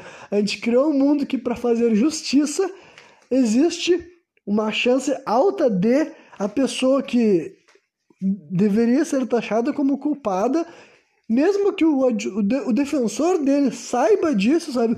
O defensor dele vai fazer de tudo para que ele saia com a pena mais branda porque essa é a justiça que a gente institucionalizou. E esses são os nossos profissionais, né? Essas pessoas que têm que ter na cabeça deles como objetivo final alcançar um resultado e não tem nada a ver com moral, não tem nada a ver com ética, não tem nada a ver com certo e errado. Tem a ver com algo profissional. O cara estuda, o cara aprende, o cara entende como que ele pode fazer com que uma pessoa que até ele acha que não deveria ser inocentada ou ter seus crimes atenuados, ele faz o melhor possível para que lá seja entregue, porque é o que tá, né? É o que do jeito que nós falamos tem que ser, tá ligado? É assim que é o essa é a justiça, né? Não só brasileira, né, de vários outros lugares do mundo, mas essa é o nosso ideal, o nosso padrão de justiça. Então, né, essas perguntas que eu acho que nós temos que nos fazer para a gente começar a compreender melhor como, como que existe, da onde que existe e por que segue existindo. Por que, que segue existindo essas coisas que a gente fala, fala, fala, e quando eu digo que a gente fala, fala, fala, cara, eu não tô querendo falar assim de maneira para diminuir, e, e, justamente eu falo sobre essas coisas porque para mim não tem problema nenhum ficar repetindo eternamente, tá ligado? Porque para mim existe a necessidade dessas coisas serem debatidas e serem expostas, né? Ainda mais quando a gente vai cada vez mais tropeçando em evidência e tudo mais, que sustenta a ideia de que existe sim esse conceito agindo na prática, sabe? Na prática, no jeito que a gente vive, né? Então, cara, tudo isso se liga na mesma história, tá ligado? Tudo isso se liga na mesma história que o que eu tô querendo dizer é, daí é que vem a ideia desse quando eu digo que a elite financeira do Brasil, os ricos do Brasil, os grandes, grandes milionários, sabe? Os milionários, milionários. Provavelmente tu que tá me vendo não conhece nenhum deles. Tipo, ao vivo, provavelmente tu não frequenta a casa desse cara. Provavelmente não aperta a mão desses caras que eu tô falando aqui, entendeu? Essa elite financeira do Brasil, por essas questões todas que eu expliquei, entendeu? Tanto da parte do bem-estar social lá, tanto na parte dos governantes de não enxergarem aqueles que eles governam como alguém tipo próximo a ele, como alguém que ele gostaria mesmo de ajudar, né? E também daí fui explicar sobre essas assim, sobre como que esses cargos, né, tidos como alto escalão e não só como alto escalão, como aqueles que vão nos ensinar o que é certo e errado, como aqueles que vão decidir o que é certo e errado, como aqueles que vão julgar, que avaliar e vão dar como exemplo. Vocês confiam que essas categorias estão impregnadas com valores morais e éticos que vocês definem como aqueles de ideal de igualdade, sabe? Tu acredita que essas pessoas nessas condições que eu descrevi aqui, sabe, generalizando e assumindo que seja nessa coisa. Para quem não respondeu as perguntas que eu falei, sabe, eu quis dizer que eu assumo que a maioria das pessoas que são ministros são homens brancos ricos e provavelmente preconceituosos, tá ligado? E o mesmo vale para as outras categorias. Não todos, não 100%, mas eu tô falando assim de proporção, tá ligado? De proporção. Se tu não acredita em mim, vai lá ver todos os ministros, sabe, dos três poderes lá. Vai ver os, todos os ministros, vai ver o, a idade deles, o gênero deles, vai ver a cor de pele deles, vai ver todos. Aí tu não é para te pegar e tu falar, ah, eu encontrei tantas mulheres, eu encontrei, né, esse homem negro aqui que tá completando a cota, tá ligado? Vai ver a proporção. Aí tu tem que te perguntar intimamente o quanto, o quanto realmente a favor de ajudar os pobres, de ajudar os miseráveis, de acabar com, com o racismo, de acabar com a homofobia, o quanto que essas pessoas realmente querem isso. E daí não apenas Tipo, e os ministros é porque um número menor é um pouco mais fácil de fazer esse exercício, né? Aí depois teriam para juízes. Dá para saber, eu tenho como saber exatamente isso que eu falei para vocês. Eu tenho como saber a cara de todos os juízes do Brasil, os valores morais deles, o que eles acreditam, o que eles defendem, a orientação sexual deles, a cor de pele deles. Não, não tem como saber não. Mas né, eu estou pensando quais são as pessoas no Brasil que tiveram condições para sequer concorrer ao cargo de juiz, sabe? Quantas pessoas, tu que está me ouvindo aqui, quantos juízes tu conhece? Quantos juízes frequentam a tua casa? Quantos juízes apertam a tua mão? O quanto que tu sabe sobre os juízes do Brasil, sobre os advogados do Brasil, sobre os ministros do Brasil, sobre as origens deles, sobre os valores deles, sobre o que eles perseguem, sobre o que eles buscam, sobre o que eles acham que é o melhor para essa nação de verdade? Quanto que tu e eles estão compactuando nesse momento, né? Então, como eu disse, o programa era para ser meio que xenofobia, depois já foi transferindo para umas partes da governança mesmo, e daí agora já tô, sei lá, cara, é, é crítica. crítica e, né, ah, e eu voltei aqui para gravar a conclusão deste programa, digamos assim, e eu fiquei sabendo de uma informação que tem bastante a ver com isso, sabe? Então eu vou mencionar um fato de que o Silvio Almeida foi nomeado como ministro dos Direitos Humanos e até onde eu sei, parece que ele já aceitou, né? E para quem não sabe, Silvio Almeida, ele é um, um escritor, um filósofo, acho que ele também é jurista brasileiro, sabe? E, e então, assim, é um pensador intelectual, autor de livros, né? Ele escreveu um livro importantíssimo, assim, na, no debate público contemporâneo do Brasil, que é um livro chamado Racismo Estrutural, ele é o cara que dá para dizer que ele, ele foi o principal responsável para essa expressão ter chegado em todos os campos da sociedade, sabe? Inclusive até a mim, por exemplo, né? Ele é o cara que tem feito isso daí, então é um homem negro, evidentemente, né? Quer dizer, não, evidentemente, mas para quem não sabia ou para quem não sabe agora tá, tá, tá, está sendo informado sobre isso. E ele, para mim, né, é óbvio que esse cara ter sido nomeado como ministro do, do, do, dos Direitos Humanos é muito superior ao, ao nosso atual ministra, né? Que até onde eu sei seria Damares, né? Eu não sei se o ministério mudou o nome, porque parece que o dela eu não sei se o dela era Ministério da Mulher, das minorias, daí eu não tenho certeza. Mas eu tenho certeza que a, a Damares ela era ministra de um ministério profundamente ligado à formação dos direitos humanos na sociedade brasileira, tá ligado? Eu sei que é isso. Então o Silvio tá vindo literalmente para substituir ela, então é o tipo de coisa que para mim, olha, eu não tenho problema nenhum de não ser de ser parcial nesse momento, tá ligado? Uh, mesmo sem eu ser especialista sobre uma das duas figuras, e eu não sou, eu tenho alguma ideia de quem é a Damares, eu tenho alguma ideia de quem é o Silvio Almeida, então, olhando de fora, sabe, analisando de maneira fria a situação, eu posso dizer assim, sem sombra de dúvidas, que o tipo, do meu ponto de vista como cidadão, o Silvio Almeida ser o nosso ministro né, no, no, no, ministério que, para começar, eu não acho significante, eu não sou contra, tá ligado? Eu acho que direitos humanos são importantes, eles precisam ser claros, bem identificados, propositivos, sabe? De uma forma que vai gerar maior inclusão e também progresso da nossa sociedade como um todo, tá ligado? Então, para mim, direitos humanos são necessários, tá ligado? É só por causa de existir esse tipo de expressão e esse tipo de norma ter sido institucionalizada que a gente não vive num país que tem execuções públicas. A partir do momento que nossos serviços de direitos humanos não se, não se, não se pronuncia sobre isso, não fala tipo assim, olha, é, inconstitucional, sabe? É criminoso, é errado, é danoso a gente matar seres humanos em praça pública para as pessoas verem. A partir do momento que não tem uma, algo determinando isso especificamente, cara, essas coisas podem voltar a acontecer, tá ligado?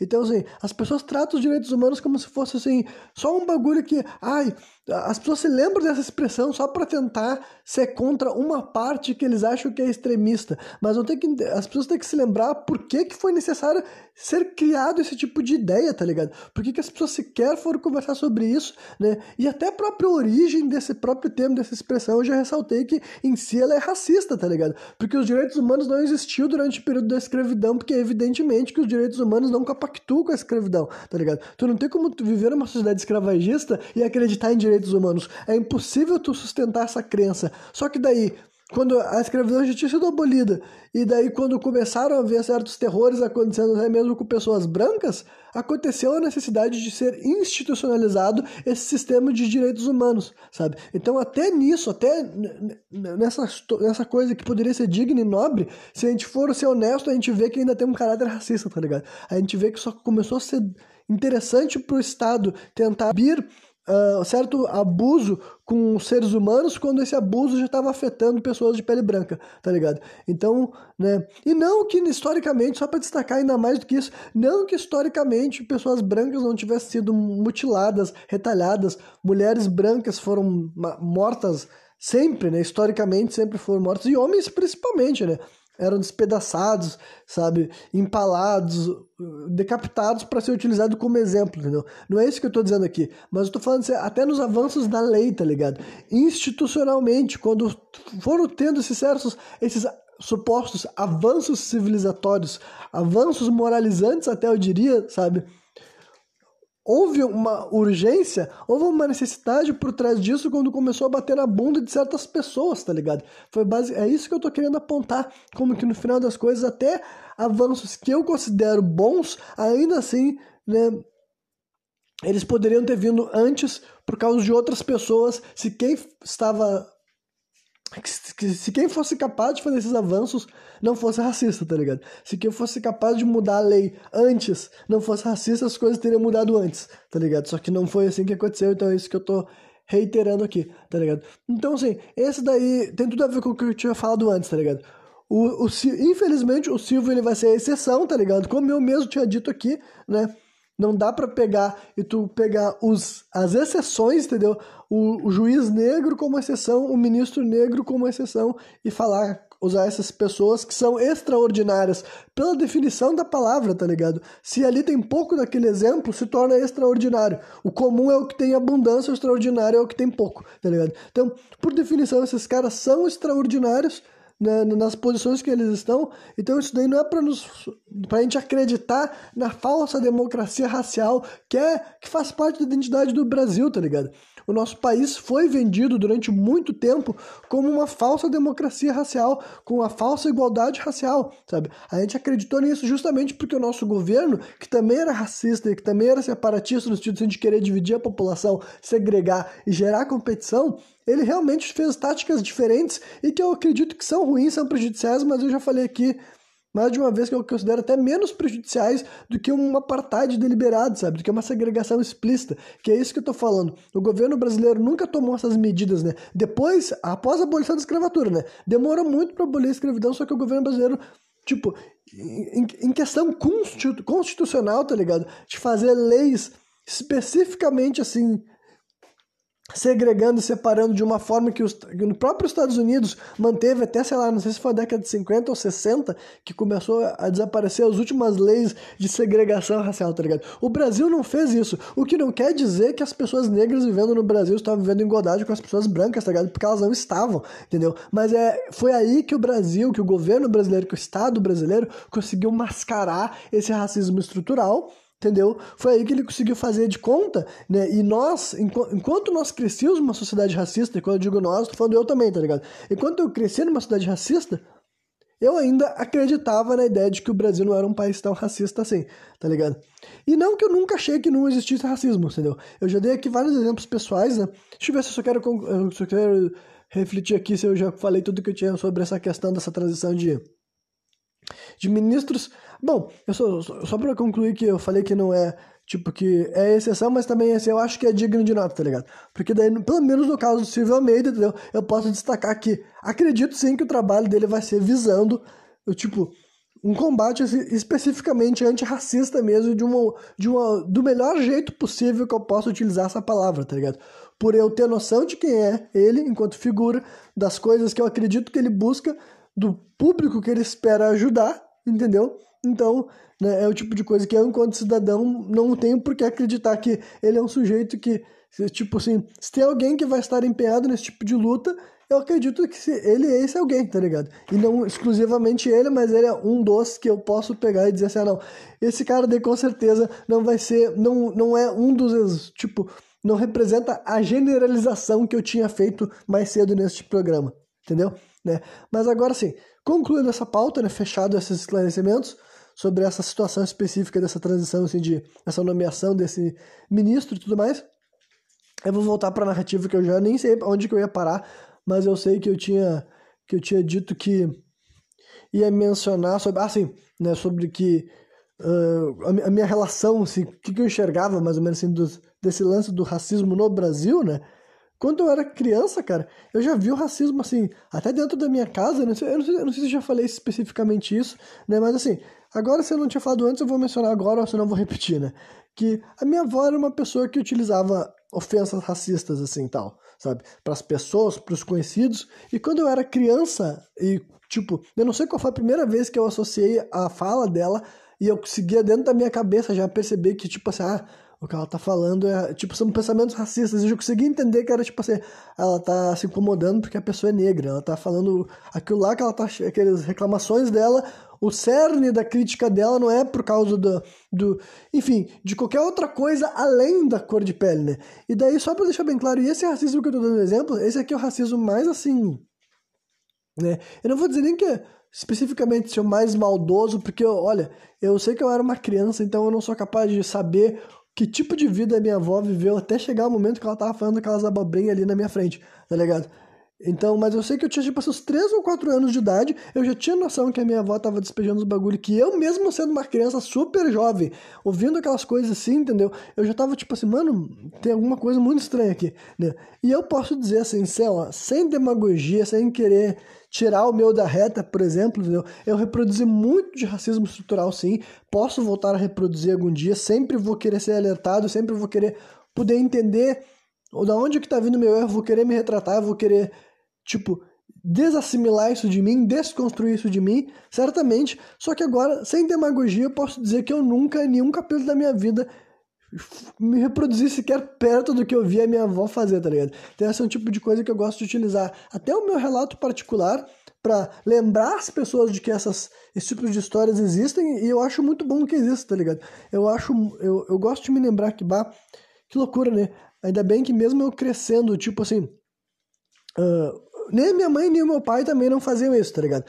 E mais uma vez, não que a minha mãe e meu pai nunca tiveram tido comportamentos e afirmações racistas e tudo mais, preconceituosas, e não é isso que eu tô falando aqui não, mas eu quero dizer que também eu não posso dizer que eu ouvi a minha mãe algum dia despejando os mesmos tipos de comentários com o mesmo teor, né, que a mãe dela, né, no caso a minha avó, e também não posso dizer que é a mesma coisa aconteceu do meu, com meu pai, sabe? Então, a minha avó era essa figura que foi, me fez conhecer dentro da minha casa que tem pessoas assim que são altamente preconceituosas, né? E nem.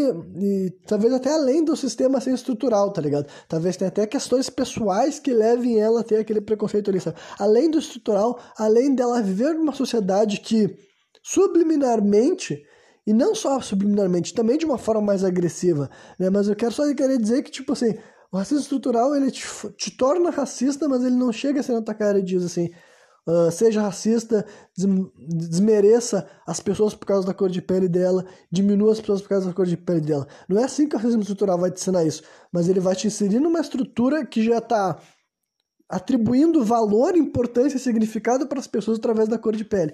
E tu só consegue entender o quanto que essas coisas são reais conforme tu vai estudando partes da nossa sociedade e tu compreende que as nossas políticas, nossas gestões e a nossa maneira de administrar e a nossa maneira de distribuir poder, distribuir renda e permitir acesso a transformações também ocorre de uma forma que não busca, sabe, incluir, não busca tornar igual, não busca diminuir a desigualdade né? Porque no Brasil diminuir a desigualdade quer dizer especificamente lutar contra a miséria e a pobreza, sabe? No nosso país, entendeu? No nosso país, né, teve um imbecil, cara, um imbecil.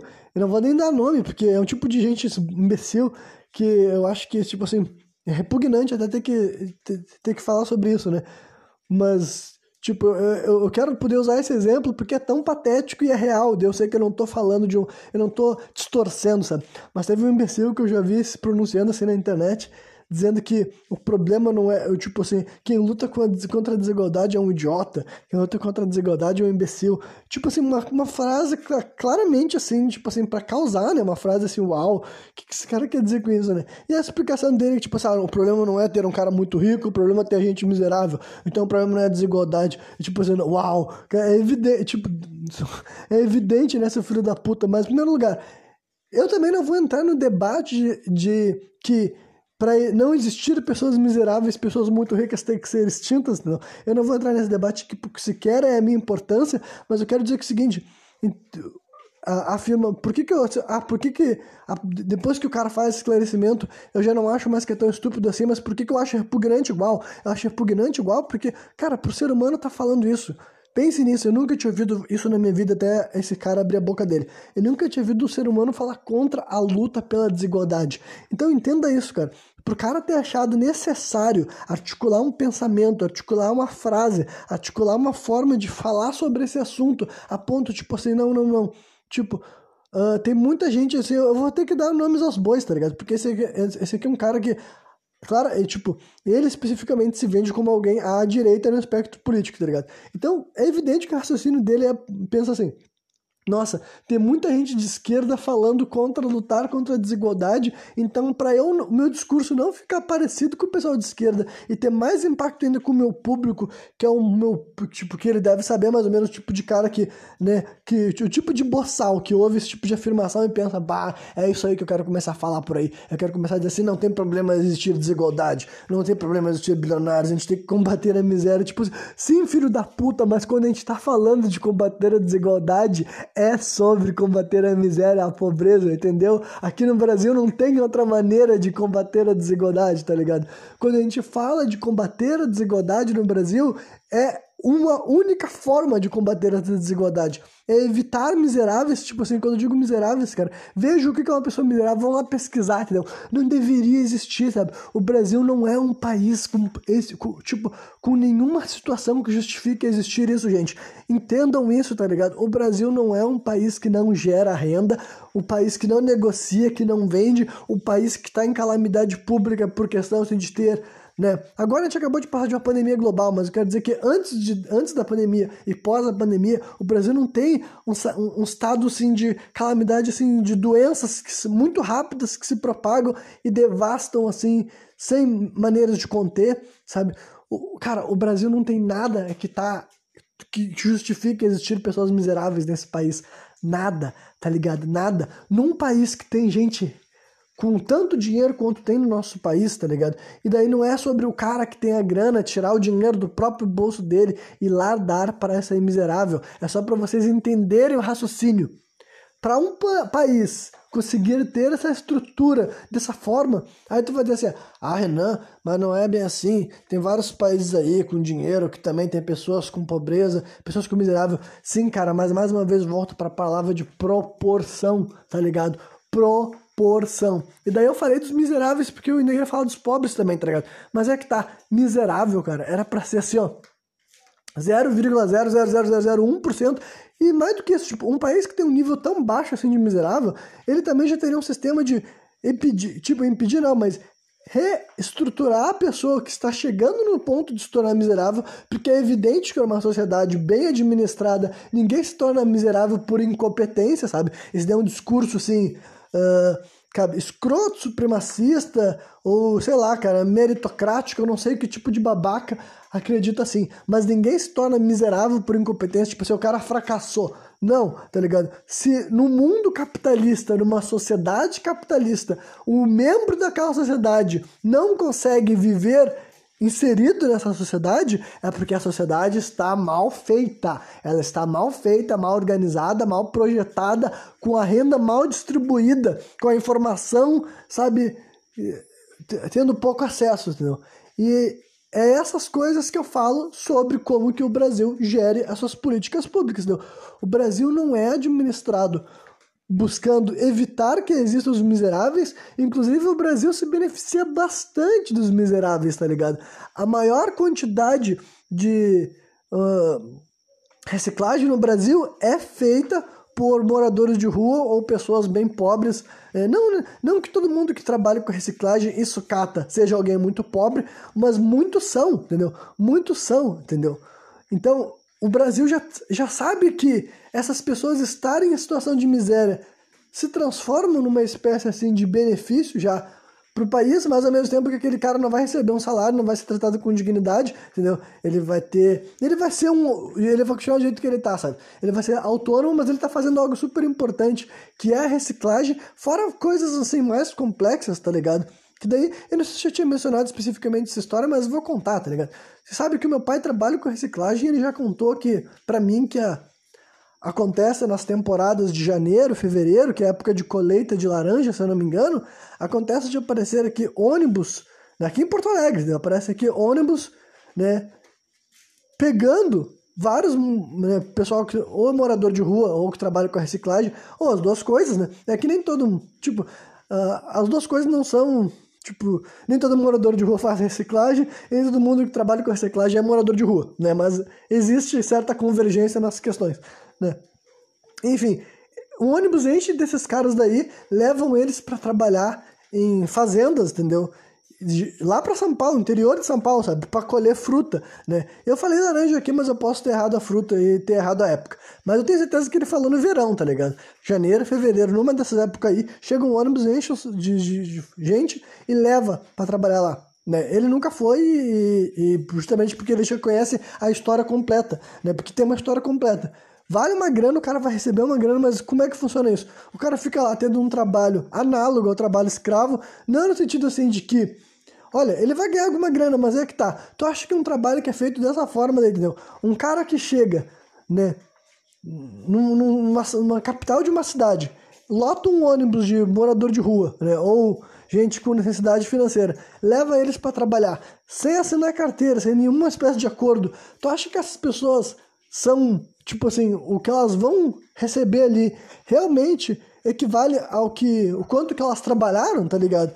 Aí tu, tu acha que esse empregador deles é honesto, é justo, entendeu? E mais do que isso, para isso estar tá acontecendo e nunca ter sido parado, porque se meu pai já falou que esse tipo de coisa acontece e ele ficou sabendo e tudo mais, cara, é evidente que não é um negócio assim, meu Deus, nossa, o governo não consegue fazer nada. É evidente que, tipo, se tu começa a compreender como é que esses fenômenos acontecem, seguem acontecendo, é que já deve ter, já deve ser bem normal que tem um grande grupo de pessoas no Brasil que se beneficiem da existência de tantas pessoas que trabalham, que, que passam essa necessidade, tá ligado? Já vi outro exemplo assim, de gente que é levado para trabalhar em construção, sabe? Gente que é levado para construir residências finíssimas, sabe? Mansões, sabe? Casas gigantescas no interior do Brasil, né? Mais uma vez, trabalhando nessas condições análogas como, como pedreiro. E para completar, né? O meu pai disse que para completar várias vezes, para concluir a história, os caras diziam que os poucos que conseguiam sobreviver diziam que tinha que sair fugido, porque os caras, várias vezes depois que eles concluíram o trabalho, eles eram largados, sabe? Tipo, ah, muito bem, acabou o teu trabalho, agora é só ir embora, né? Aí só do cara ter que sair da fazenda onde que ele tava, até ele chegar no lugar onde ele ia conseguir pegar um ônibus para ele ir, sei lá, se ele ia querer voltar para Porto Alegre ou ir para qualquer outro lugar do Brasil, né? Uh, vários deles eram assaltados, ou pior ainda, mortos, né? Porque é o tipo de coisa que vários, assim, outros marginais, né? Tipo assim, outros marginais não. Aí eu cometi, assim, uma injustiça, né? cometi uma injustiça. Mas, né? Marginais, assim, bandidos, entendeu? Que já sabem dessa informação, sabe? Bom, tem um pessoal aqui que vem trabalhar, com, fazer um trabalho aqui nessas fazendas, e depois eles são liberados, são liberados cheios de dinheiro nos bolsos, aí a gente chega lá e assaltamos eles ou matamos eles, tá ligado? Enfim, então, uh, esse tipo de coisa que também acontece é o tipo de mercado que existe a partir da existência de pessoas em situação de extrema pobreza, sabe? E aqui, cara, só usei só um exemplo, cara, local numa capital. Imagina, tentem usar a empatia de vocês e usar o, senso crítico. Vocês acham que não tem ninguém se beneficiando da miséria no Brasil? Tu não acha que não tem ninguém, ninguém nesse país inteiro, cara, é enorme, gigantesco. Tu acha que não tem várias pessoas no Brasil que por elas estarem em situação de miséria, não tem alguém com mais dinheiro, com mais informação, com mais até inteligência, com perdão da palavra, sabe? E tirando proveito daquela vulnerabilidade da pessoa, sabe? Então, é isso que você tem que entender, sabe? Existir miséria no Brasil é uma decisão política, sabe? Eu acredito nisso, sabe? Eu acredito nisso de verdade. O Brasil não destrói a miséria, não acaba com a miséria por razão política. Mesma coisa com, a, com existir uma, uma, uma população pobre em tanta abundância, tá ligado? Reestruturações, tipo com a famosa reforma tributária, tá ligado? Por que, que o Brasil não quer fazer isso? Por que, que o Brasil não quer ver assim, olha, vamos diminuir os miseráveis, diminuir a pobreza, fazendo uma reforma tributária? Talvez nesse processo, talvez nesse processo a desigualdade seja combatida. Talvez nesse processo alguns dos mais bilionários do, do Brasil se tornem alguns milhões menos ricos. Mas isso é um problema para quem? Sabe? É um problema para quem? quem é que se incomoda com isso, entendeu? Quem é que acha ruim que não exista miserável no Brasil e a maioria dos pobres vivam com maior dignidade? E quem sabe, nem é garantido, cara. Nem é garantido por quê? Porque não tem como saber os efeitos da economia uma população com maior dignidade. A única coisa que vai mudar é que vai acabar várias explorações, tá ligado? Se acabar os miseráveis, várias formas, assim, para começar a reciclagem feita, tipo, por necessidade ia diminuir bastante, aí isso vai ter reciclagem com maior, assim, né? os caras que entendem mais da reciclagem fazem a reciclagem mais por vontade própria e porque sabem como extrair uma boa grana da reciclagem, digamos assim, e não os dependentes químicos necessitados que moram na rua, por exemplo. E acabar com essas espécies de trabalho escravo que eu falei para vocês. Isso que eu não quis entrar nas histórias mais sombrias, tá ligado? Que é coisa assim que pode acontecer, principalmente mais no interior do Brasil, que é, sabe, aquelas histórias assim que a gente escuta, né? De gente que compra bebês, que, no caso, tipo assim, os pais que vendem filhos, é isso que eu quis dizer. Gente muito pobre que vende um filho, né? E esse tipo de mercado realmente triste, sombrio, que acontece onde não tem lei, não tem. se faz ausente, e as pessoas que sabem que o Estado se faz ausente, talvez até membros do próprio Estado, tiram proveito daquela, daquela situação lá, né? Num lugar com pouco amparo social e amparo uh, estatal também, né? Enfim, então, isso daí que é mudar, tá ligado? Se tu acabar com a miséria no Brasil, esses mercados é que teriam prejuízo. Esses mercados que já são assim, corruptos por sua natureza, sabe? Eles se beneficiam da existência da miséria.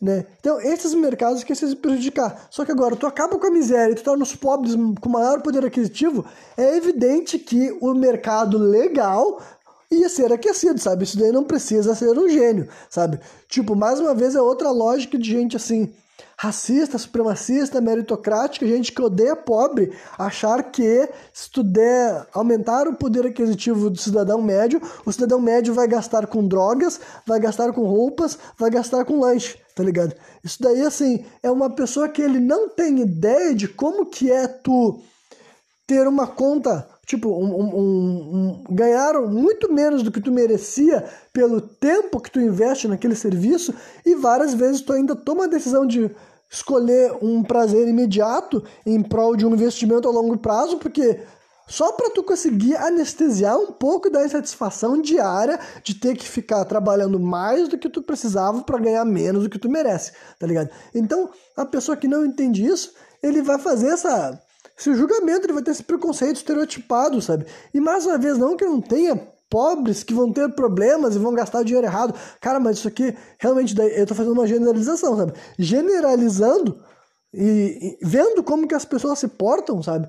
Eu acredito sim que se nós tivéssemos o, se o brasileiro médio tivesse maior poder aquisitivo, o brasileiro médio ia gastar mais e gastando mais ia movimentar mais o mercado, né? É um absurdo eu sugerir isso. É um absurdo eu sugerir que se o brasileiro médio, se vamos pegar assim, vamos fazer um salto, vamos dobrar o salário mínimo, sabe? Eu não sei qual é o salário mínimo agora, dobre o salário mínimo, sabe? Vamos pensar assim, vamos pensar que o brasileiro, assim, porque, tipo assim, na reforma, Tipo, sem mudar o preço das coisas, essa é outra questão, tá ligado? Que os caras também acham que isso daí é impossível. Os caras ficam assim, ah não, Renan, isso daí é utopia. Não, cara, o problema é que tinha que rolar reforma tributária, tá ligado? Esse que é o ponto. Ou o nosso salário não precisava ser reajustado, mas os nossos impostos sobre o consumo, sobre as mercadorias de necessidade mudavam drasticamente, né? Sem alterar o, o, o preço dos entretenimentos, por exemplo, né?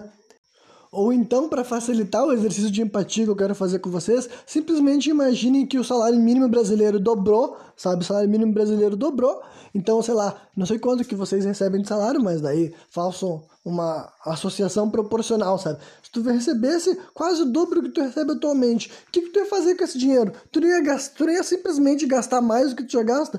Por exemplo, assim, Uh, tu ia com, comprar mais lanches ou lanches de maior qualidade sem ou tu ia sentir menos peso na consciência por estar tá gastando com lanche. E esse dinheiro estaria indo para quem? Para pessoa que faz o lanche que vende entendeu? Então o dinheiro não ia desaparecer. Mesma coisa com talvez tu fosse sei lá fazer academia sabe? O negócio que tu sempre pensa em fazer mas tu pensa ah me falta grana sabe? Aí tu ia fazer uma academia. Ou então tu ia pegar e sei lá tu ia sair em algum lugar tu ia dar uma volta a mais no mês sabe? Tu ia fazer uma churrascada a mais no mês e tu ia dar mais dinheiro dinheiro pro cara do mercado, entendeu? Tu ia usar mais Uber no mês e ia dar mais dinheiro pro cara que anda de Uber, sabe? Então, assim, aumentar a renda do pobre brasileiro não vai fazer. Não é desperdício de, de tipo assim, de nenhuma ótica, tá ligado? É simplesmente só se tu achar que o brasileiro vai pegar o dinheiro e vai tudo gastar com droga no tráfico, tá ligado?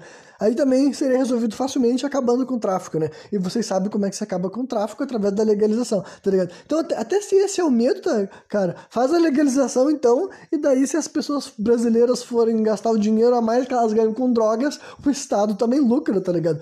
Enfim, cara, não faz o menor sentido. Então, entendam isso, tá ligado? A política atual, sabe? A má distribuição de renda, a desigualdade estrutural, institucional deste país, na minha opinião, não é assim, nossa, nós não conseguimos fazer assim. A, a, a, gente não quer que tenha algumas das pessoas mais ricas do mundo sejam brasileiras, ao mesmo tempo que existem, né?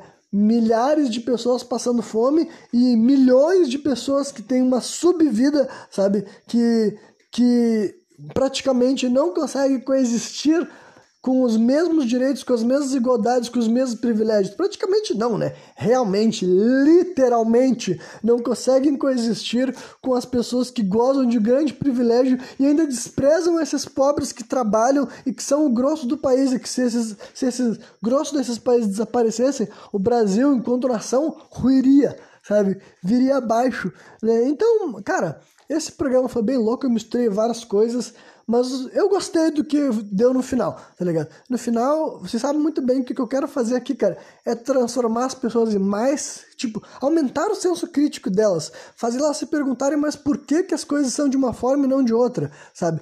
Porque, de vez em quando, cara, tudo não tá prejudicando ninguém, mas tem gente prejudicando, tá ligado? De vez em quando tu tá fazendo o teu melhor, tu tá, tipo assim, cooperando, tu tá, tu tá sendo digno, tu tá sendo justo, sabe?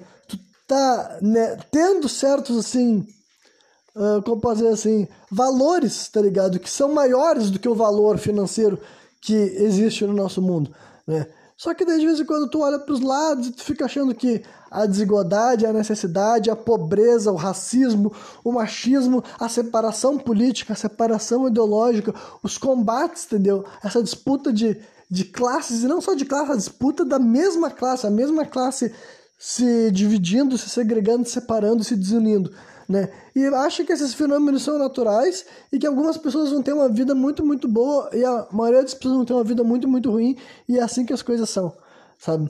E a minha opinião é completamente diferente disso, tá ligado?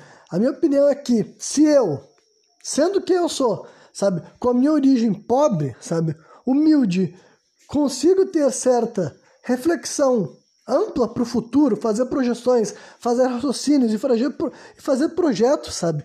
E trabalhar em prol de um objetivo distante, sabe? Conspirar ambicionando aquilo que eu espero obter em longo prazo. Se eu, com essa minha experiência de vida limitada, consigo ser assim, eu acho que seria ingenuidade da minha parte imaginar que pessoas em posição de maior privilégio que eu, com maiores recursos que eu, com maiores assim possibilidades de aprendizado do que eu e talvez até piores do que eu no sentido de serem mais perversas, de terem talvez se não tiverem um transtorno tipo psicopatia ou uma personalidade narcisista, né, algo desse tipo, pelo menos assim os valores culturais deles, a coisa que eles abraçaram, a coisa que eles identificaram como algo justo, digno, que merece ser exaltado, né? Talvez essas, essas coisas sejam mais egoístas, ou até quem sabe mais perversas, sabe? Menos humanas do que aquelas que eu tenho dentro de mim. Então é isso que tu tem que entender, tá ligado? Tem que entender que tem grandes chances sim, cara, de ter pessoas que conspiram para a desigualdade se manter. E quando eu digo a desigualdade se manter, é, é gente na pobreza, gente na miséria, sabe? Gente na miséria porque essa pessoa gosta e quer o mundo assim, entendeu? Quer o mundo assim. Então, se tu não se esforçar para tentar fazer com que, mesmo com essa pessoa fazendo de tudo para criar esse mundo fudido, se tu não se esforçar para tu conseguir de alguma maneira fazer uma força contrária, tá ligado? A gente vai continuar à mercê dessa gente, tá ligado? E na minha opinião, cara, eles são muitos e eles são organizados, sabe? Então, é muito importante que nessa luta, cara, a gente identifique da onde que vem a opressão, como que a gente pode lentamente desestruturar ela e mais do que isso, como a gente pode combater que as próximas gerações sejam corrompidas por esse sentimento, sabe? Como é que a gente pode fazer com que, na tentativa que eles estão de trazer mais gente para alimentar essa doença que eles já fizeram aí, como é que nós podemos fazer com que essas jovens e crianças que vão entrar lá dentro e ainda estão entrando, tá ligado? E até adultos que é muito mais difícil de conseguir, né? Se o cara já abraçou demais ideologias nocivas, tóxicas, nojentas, sabe, egoístas. Né? Se o cara já gosta de diminuir, de esmagar, de oprimir, de se sentir superior aos outros, de desmerecer os outros por causa do dinheiro, por causa da cor de pele, por causa da orientação sexual, cara. Se o cara já é um adulto que gosta desse sentimento na vida dele, é bem difícil conseguir arrancar isso dele fora, sabe? Então, realmente vale a pena tentar impedir que essas coisas ganhem força para que as próximas gerações, cara, né, de maneira homeopática vão substituindo esses valores mesmo, sabe? Conforme ao longo das décadas, todas essas figuras que eu ilustrei e várias outras, sabe? Ao longo das décadas mesmo, das décadas, enquanto a gente estiver envelhecendo, pessoas estiverem nascendo e outras estiverem morrendo, enquanto estiver rolando esse processo, a gente vai ter que ir mudando esses, assim, campos, né? O campo do que eu falei que compõe assim é algumas dessas categorias como mencionei, ministros, juízes, advogados, entendeu? Quem sabe daqui a 20, 30 anos nós temos juízes, ministros, advogados que têm certos valores diferentes dos que estão aí hoje em dia, sabe? E 20, 30 anos é um cenário otimista, pode ser daqui a 60 anos, tá ligado? Mas é uma luta assim, cara, diária, constante, mas que eu acredito que não dá para dar trégua, tá ligado? Não dá para dar trégua porque assim, ó, o cara, o homem e a mulher que gosta de disparar, espalhar o mal por onde ele passa, ele faz isso sem esforço e ele faz isso sem parecer que tá espalhando mal, tá ligado? A pessoa que gosta de dessas coisas que eu tô falando aqui que eu sou contra, raramente ela defende isso de maneira explícita com um sorriso no rosto, tá ligado? Mas se tu consegue entender o que, que as palavras têm como efeito, tu consegue, consegue entender o efeito pragmático das ideias, dos conceitos, das linhas de raciocínio que as pessoas estabelecem e propagam por aí, tu consegue identificar assim que tem um monte de gente que busca vender para os outros ideias que, cara, por mais que ela não esteja sendo, sabe, se expondo pelo que ela é, de uma maneira visceral, de uma maneira explícita, ainda assim ela está simplesmente mascarando, romantizando o mesmo ideal podre de corrupção, de tirania, de opressão, que eu tenho me falado, que tenho falado que eu sou contra e tenho tentado expor onde essas coisas se escondem, sei lá, cara, desde o começo desse projeto, tá ligado? Então, né, é aquela frase que eu já citei mais de uma vez, eu acho que ela sempre se torna uh, pertinente, né, para concluir um programa desse jeito, né?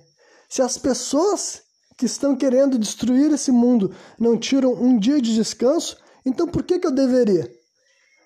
Então é isso aí. Quem me viu até o final, eu espero que tenham curtido e qualquer dia eu tô de volta novamente, trazendo mais um programa sem contexto.